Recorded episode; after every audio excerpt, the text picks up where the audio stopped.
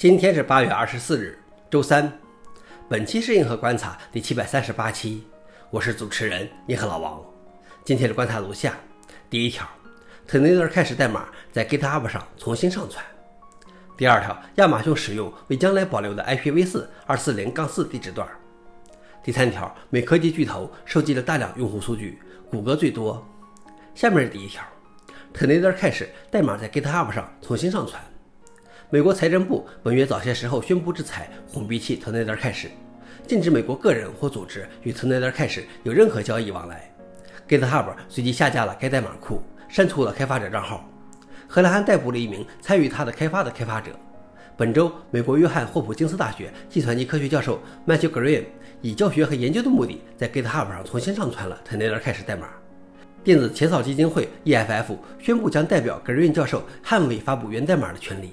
EFF 称，美国宪法第一修正案保护了 GitHub 托管代码的权利，也保护了 Green 教授重新发布代码的权利。消息来源：EFF。老王点评：这让我想起来当年 PGP 源代码以出版书籍的方式被带出美国的事情。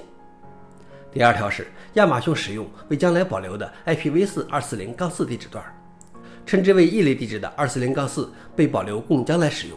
但 IPv4 地址资源的稀缺，促使 IETF 开始讨论使用这些地址空间。主要操作系统从2008年起就支持将240-4地址空间作为单波地址使用。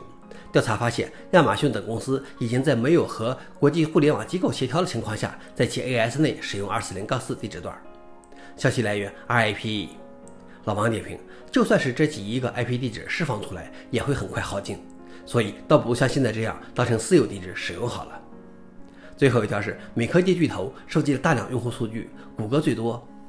研究人员分析了谷歌、苹果、Facebook、亚马逊和 Twitter 等主要科技公司收集的用户的大量敏感数据，其中谷歌从用户那里收集的数据最多，有三十九种，接下来是 Twitter 二十四种，亚马逊二十三种，Facebook 十四种，排名最后的是苹果，它收集了十二种。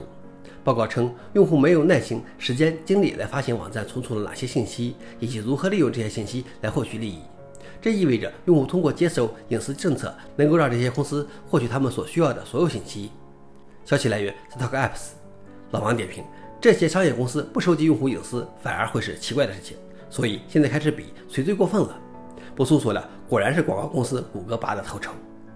想了解视频的详情，请访问随附的链接。好了，以上就是今天的硬核观察，谢谢大家，我们明天见。